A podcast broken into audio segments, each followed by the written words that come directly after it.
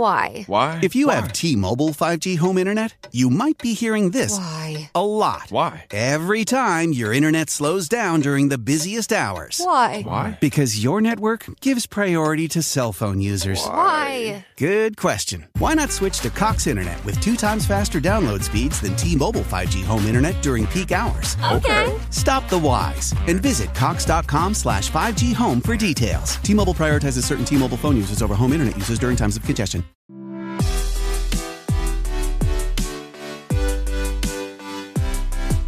Olá pessoal, dando então continuidade às nossas conversas com os pre- preletores aqui da Target 2022.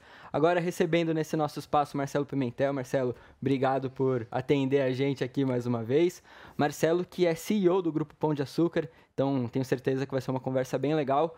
E Marcelo, primeiramente, é, queria mais uma vez te agradecer por estar aqui e já te fazer uma pergunta assim um pouco mais pessoal antes da gente entrar mais no mundo corporativo.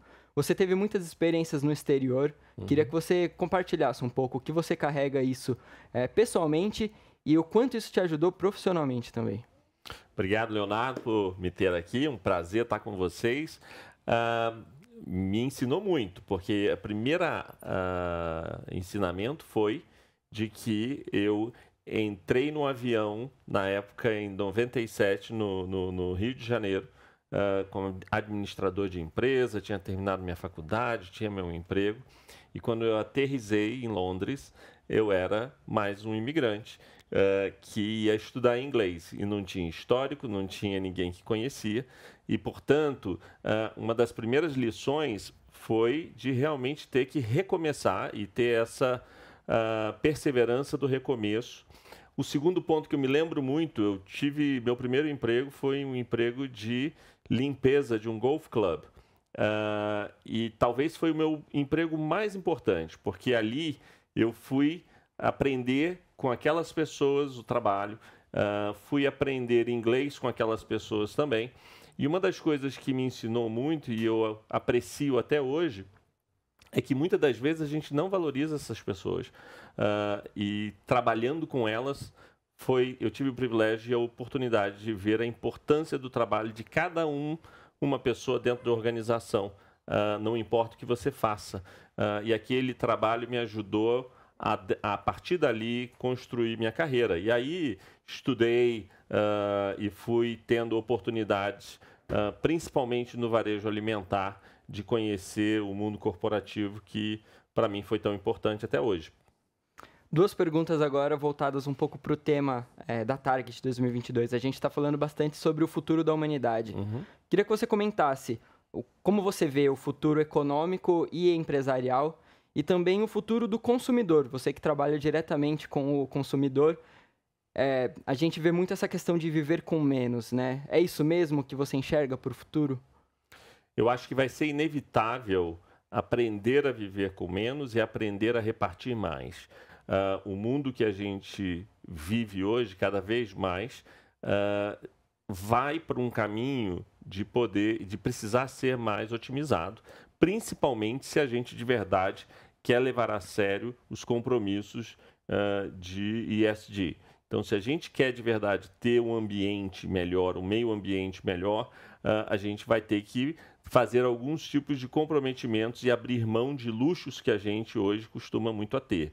O segundo ponto é que o mundo mais igualitário vai demandar que a gente realmente perceba o outro. O mundo pós-pandemia gerou uma realidade onde os ricos ficaram mais ricos e os pobres mais pobres. E esse, ah, eh, esse divisor ah, social, se não trabalhado de verdade com muito cuidado, cria um ambiente de hostilidade que vai ser agravado com o decorrer dos anos. Então, é muito importante que o mundo do futuro entenda que essa sociedade precisa ser através de propiciação de trabalho, de tecnologia, de habilitação de pessoas, as novas profissões que hoje nem existem ainda, ah, precisa se colocar à disposição para que isso seja facilitado. Mas, sem dúvida nenhuma, ah, você não consegue ter tudo. Então, o mundo que busca ter uma realidade social melhor e um meio ambiente mais equilibrado vai precisar aprender a viver de uma forma uh, não simples no contexto da palavra, mas apreciar com menos, uh, com, com, mais escassez o que está à, disposi à disposição uh, de todo mundo para que isso possa ser repartido mais. A gente acabou de sair de uma conversa com o Gaetano Grupp e com o Ricky Ray também, além do Marcelo, claro, em que você comentou dois pontos que eu acho importantes a gente trazer aqui. A satisfação garantida com o máximo de urgência e, ao mesmo tempo, a escassez de recursos. Como lidar com esse imediatismo do consumidor, mas, ao mesmo tempo, combater essa falta de recursos para todos? É, esse é um grande desafio que eu acho que a gente ainda não tem as respostas. Porque, por um lado, você está certo, e eu tenho colocado isso por viver nesse ambiente uh, de varejo, principalmente varejo digital, aonde cada vez mais nós estamos trabalhando para resolver a necessidade do consumidor agora. Né? O consumidor não quer que isso seja resolvido uh, amanhã ou na semana seguinte. É, a gente tem trabalhado dentro do, do GPA para acelerar as entregas, por exemplo, de compras digitais para mesmo dia. A gente tem um piloto que está sendo muito bem sucedido e olha o que acontece: de entregas em até 30 minutos. Aonde nós fizemos isso, as vendas mais do que dobraram. Ou seja, existe uma demanda muito grande do consumidor uhum. para essa satisfação imediata. O desafio vai ser exatamente o quanto, porque isso tem preço. Né? Hoje, uh, o modelo de negócio que tenta oferecer essa satisfação imediata não para de pé. Porque, porque não é uma coisa real, a gente não consegue fazer tudo. Então, o desafio para uh, o, a sociedade é como é que ela aprende a valorizar o que lá atrás nossos pais e avós uh, viviam, que é trabalhar duro, trabalhar forte para poder conquistar as coisas, uh, valorizar essa conquista, trabalhar de novo e construindo degrau a degrau. Uh, isso foi se perdendo, porque o mundo de hoje dá acesso, por exemplo, a crédito com uma facilidade que nunca se deu. Uhum. E o uhum. problema é que a consequência disso é que você vê uma população cada vez mais endividada, cada vez mais sem condições de pagar suas dívidas, e isso traz uma como consequência um ciclo de pressão social, pressão, pressão emocional, pressão nas famílias. Então, é sempre um desafio muito grande de que o ciclo do capitalismo, por melhor que ele seja, uh, não tome uma dominância maior que comprometa uh, a saúde mental, espiritual e o equilíbrio familiar.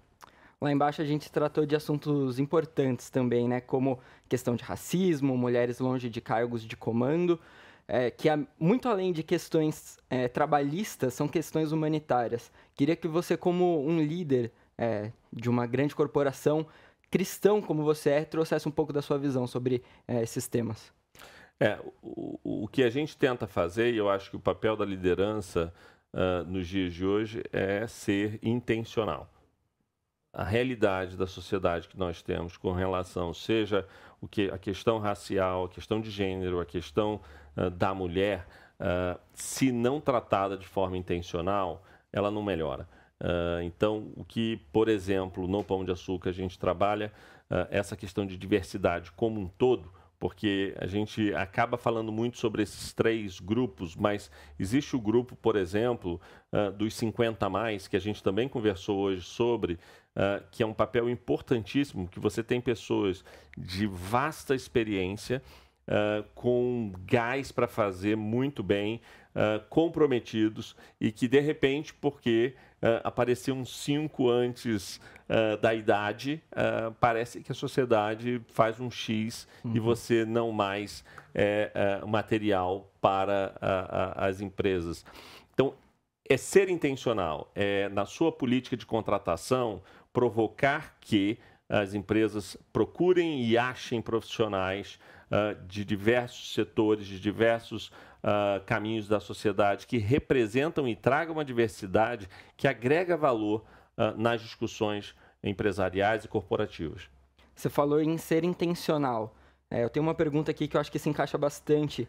Como, como exercer o evangelho em um cargo de liderança sem que isso afete é, a fé né, dos seus liderados? Então, como ser cristão sem impor a sua fé é, naqueles que, com quem você trabalha? Olha, eu acho que aqui não tem nada mais forte do que o seu testemunho. Né? Qualquer, uh, principalmente no ambiente de trabalho secular, uh, a melhor forma do seu testemunho é viver de uma forma coerente, de uma forma ética, de uma forma que você provoque as pessoas a te perguntarem. Né? Uh, a questão de quase que ser natural na medida de coerência do seu dia a dia. Se a gente vive Cristo no nosso dia a dia, uh, eu não preciso formalmente ir lá e ficar falando e tentando pregar num ambiente que aquele contexto não demanda isso. Mas se a minha liderança é coerente, se a minha liderança traz justiça, se a minha liderança traz inspiração para as pessoas e promove com que elas se sintam o melhor que podem, que você tire das pessoas o melhor delas. Eu acho que é o melhor testemunho que a gente pode dar. E através desse testemunho, provocar situações onde conversas mais profundas aconteçam. E como manter os valores e princípios cristãos num ramo tão competitivo quanto é o ramo alimentício? É duro. E aí é uma vida disciplinada sua com Deus uh, porque você é testado literalmente o tempo todo. E aqui não é só no alimentar, é um mundo corporativo, ela, ele é um mundo que gira em torno de resultados o tempo todo. Uh, e muitas das vezes é, você precisa é, realmente exercer o seu testemunho no contexto de não comprometer valores em prol de resultados. Na realidade, os melhores resultados de empresas são aqueles que são conquistados através de consistência e não cortando caminho. Uhum. Uh, quando você vê resultados acontecendo milagrosamente, sempre pergunta que deve ter alguma coisa errada nesse sentido. Queria que você falasse um pouquinho também da importância de ter uma família estabelecida para o seu crescimento é, pessoal, claro, mas também profissional, é, que te levou até onde você está hoje. Super importante. Né? Eu certamente não estaria uh, na posição que eu estou hoje se não fosse pela minha família, pela Paula, pela Alice, pela Vitória, que o tempo todo me deram suporte para que eu pudesse uh, exercer a minha profissão desde lá de trás, porque a minha vida foi varejo o tempo todo. Uhum. E a questão do varejo é que você, não, você, basicamente você trabalha 24 horas. Não tem sábado, não tem domingo. Uh, muitas das vezes é, acontece alguma coisa, você tem que reagir a isso, e aí putz, não, não é fácil. Uh, e você precisa de uma família que realmente entenda a sua realidade e que te dê o suporte para que você possa ser o suporte para o seu time. Uh, eu tenho sido muito abençoado nesse sentido com a minha família para que eu possa exercer uh, as minhas funções, meus desafios, tendo a base e o suporte de uma boa família por trás. E o que te norteou nesse processo de desenvolvimento da sua carreira para que você para que você se desenvolvesse mesmo como um profissional de sucesso? Eu acho que é uma inquietude que eu tenho de sempre fazer algo novo, de sempre querer uh, fazer algo melhor, de continuar crescendo. Uh, essa questão do varejo é, não é para todo mundo. Você tem que ser realmente um, um, bicho um pouco diferente, né? Você entregou a venda hoje e amanhã começa de novo. E o que você entregou ontem não faz mais sentido porque hoje tem uma meta nova. Uhum. Uh, nem todo mundo se adapta a isso, nem todo mundo gosta disso. Então, quando você faz o que gosta, Uh, isso vai criando um ambiente onde você vai se encaixando. A parte, obviamente, acadêmica é muito importante para você se preparar, mas no final, é, eu diria que você tem que amar estar com pessoas, você tem que gostar de engajar pessoas, porque uh, varejo, uh, como a grande maioria de tudo que a gente faz na vida, é uma questão de relacionamento entre pessoas. A gente fala de que liderança não é mandar alguém fazer. Uhum. Liderança é inspirar as pessoas a fazerem aquilo que você quer que elas façam, porque elas entenderam que aquilo vale a pena fazer. Não porque você mandou, não porque você disse para fazer e executar, mas porque elas passam a querer fazer aquilo porque entenderam. E para a gente finalizar a nossa conversa aqui, a gente está falando muito sobre o futuro da humanidade aqui na Target. Queria te perguntar, para onde caminha a humanidade?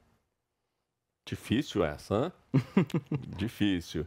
Eu acho que a humanidade é, caminha para uh, múltiplos lugares. Eu acho que não tem um, um divisor, porque uh, quando a gente olha por um lado, a humanidade caminha para um divisor muito grande. A gente tem visto isso uh, na questão política, seja no Brasil, nos Estados Unidos, na Europa, países literalmente divididos em sua visão política.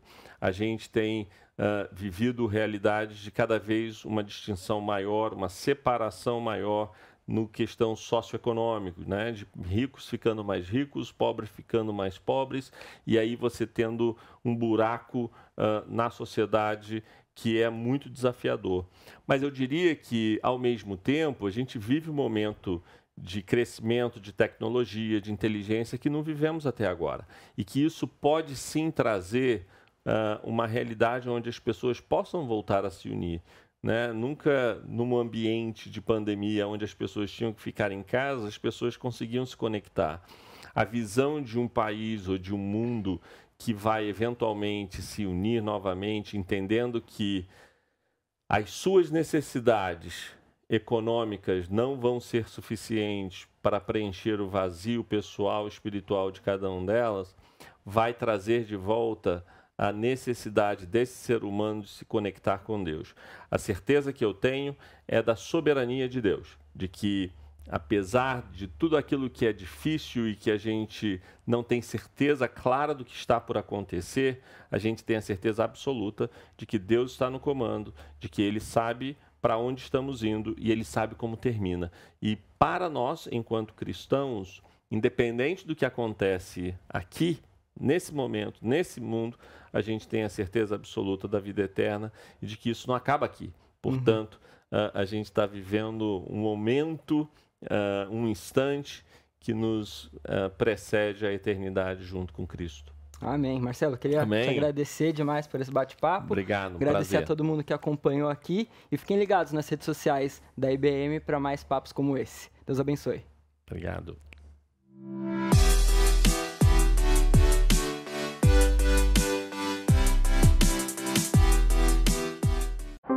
How powerful is Cox Internet?